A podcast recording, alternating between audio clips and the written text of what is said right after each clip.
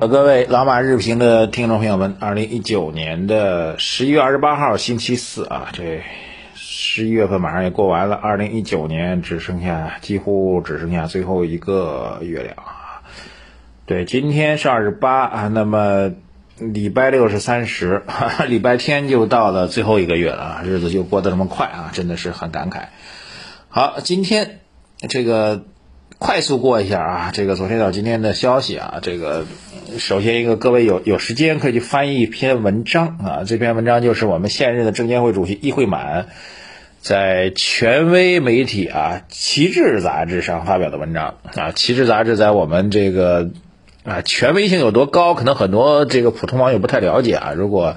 熟悉历史的朋友们应该知道的啊，这《旗帜》杂志还是有巨大的这个权威影响性的。发了一篇很长很长的文章啊，里面涉及到资本市场的改革呀，啊监管的定位呀，啊包括一些改革的顶层设计啊等等啊，这个很长啊，这个大家有时间去读。但是我通篇读下来只记住这样一句话啊，就是要让新时代的资本市场呢。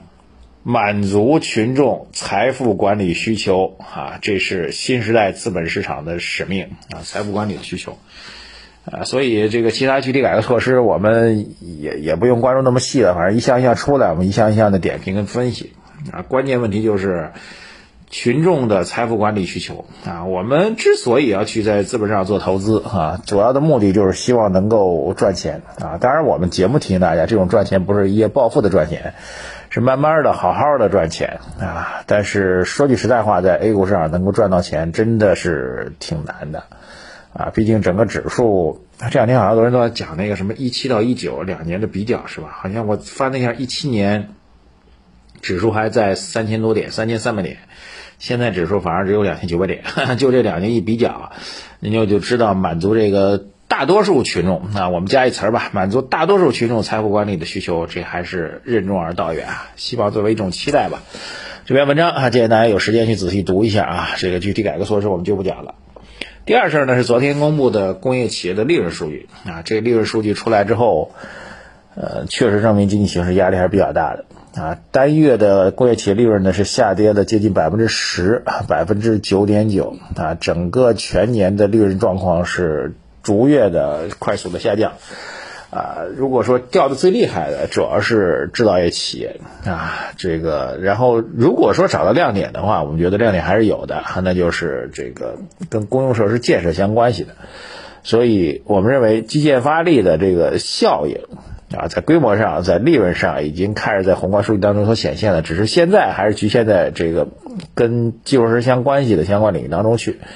那么未来。应该会逐渐的扩散出来啊，包括这个上游的产能端，比如说这个水泥钢铁很多人如果水泥钢铁经常放在一块儿说，你稍微点评一下，两个其实不一样的。钢铁是全国通用的标准品啊，所以他们受到基建影响的，对一些个股的影响呢没有那么明显。但水泥呢是具有这个所谓地理半径的啊，结果超过一定范围之之外，你这个把外地的水泥运过来是不合适的、不划算的。所以水泥这个这个部分个股的表现，在这个基建建设加速的情况下，表现会比钢铁会更快啊。这是稍微点评一下，大家其实也就是说，我们同样去看大基建，你也不要泛上去看，还是要做一个细分化的一个研究啊。这是第二个昨天出来的第二个小的事情啊，其实也证明整个宏观数据的全面好转还是有一定压力的啊。当然这过程在渐进。第三个啊，这就比较重要了，这实际上是我们。非常关注的一个点就是财政部门正式表达了近期，他是这样说的，叫近期财政部提前下达了二零二零年部分新增专项债务的限额是一万亿元啊。如果从一万亿元对比角来讲，二零一九年就今年呢，其实新增的是二点一五万亿，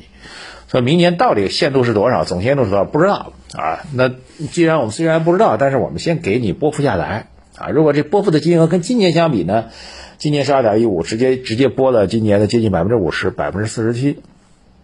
这条消息还是非常重要的啊！这条消息其实有几个点啊。第一个点就是，之前我们曾经讲过，地方这种专项债好像已经拨付了，但是没有得到官方的确认啊。这是正式得到了国家财政部的确认啊。第二个小点呢，就是国家财政部告诉我们说，这事儿呢不仅是真的，而且钱已经到位了，而且提了新的要求。这句话我觉得也很重要啊。他提的要求就是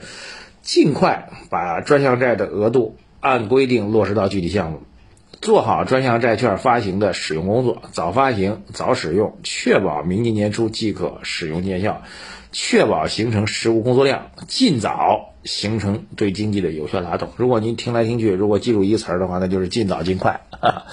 所以它的这个迫切的含义啊，迫切的意愿已经是跃然于纸上啊。可能有朋友说，这个现在已经十一月底了，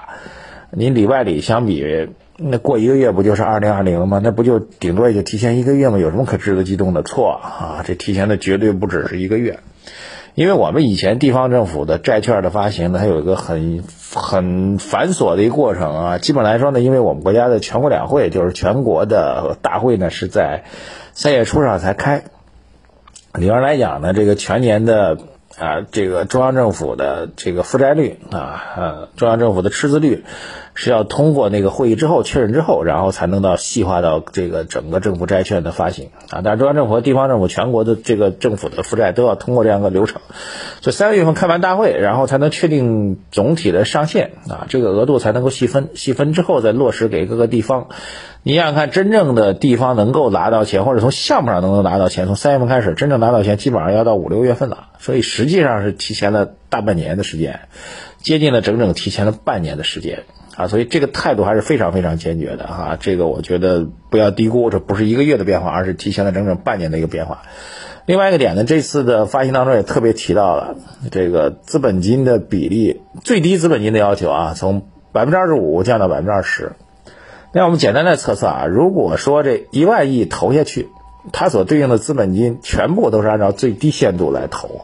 那么所能够撬动的杠杆就百分之二十能够撬动杠杆就是五倍。啊，所以一万亿最终能够带动的实际的投资总额应该能够到五万亿，当然这是顶头啊，不一定能到这么多啊。但是这个效应是不可低估的，所以这个基建啊，以地方政府专项债的形式来来带动的整个大基建的投资，这价这量吧，高速铁路已经是开始狂奔了，而且是提前 提前发车，提前出动，马力十足啊，轰隆声巨响啊，所以我们还是期待着。呃，这宏观数据能够因为这样一些举措能够尽快得到改进嘛？到目前为止，十一月份的数据还没看到啊。那十一月份数据希望能够有所改进。那么十二月到明年一季度数据能够一系列改进嘛？这是给大家提的一个非常重要的点，就是宏观方面确实有压力，但是我们的举措跟动作也不易低估。硬币的第二一面已经开始明显的发挥作用了。好，这个还有一点点时间啊，这个。提示一下啊，昨天我们做了一场音频直播啊，内容还是干货满满的。一个呢是这次直播的重点比较细啊，以前我们讲宏观比较多，这次主要讲的是科技概念啊，科技板块投资啊，我们也给出了五个科技板块的标的啊，希望大家能够做一个长期的战略的布局。然后我自己呢也认真的分析了一下科技板块投资啊，它的这个特殊的属性啊，以及投资时需要注意的一些问题，包括一些估值和分析的方法，这干货还是很多的。所以大家如果还没有收听我们，没有赶上收听我们这音频的朋友们，可以啊扫描我们的二维码进入到我们的社群啊，来获取相关的信息。我们会有。啊，剪辑之后的重播的内容哈，包括这个五个标的的名称啊，包括各种福利啊，有免费的课程，还有我们的很多抽奖机会，在这个社群当中送给大家，请大家尽快加入吧。啊，理财魔方倡导以基金组合的方式科学投资基金，基金组合相比指数波动小，收益高，涵盖股票、债券、黄金 ETF、海外 QD 等基金资产，不定期提供组合调整建议，可一键完成调仓。理财魔方拥有证监会颁发的基金销售牌照，各大应用商店搜索“理财魔方”即可下载。好，谢谢大家。还有微信公众号“财经网红们”，留言、点赞、转发，再见。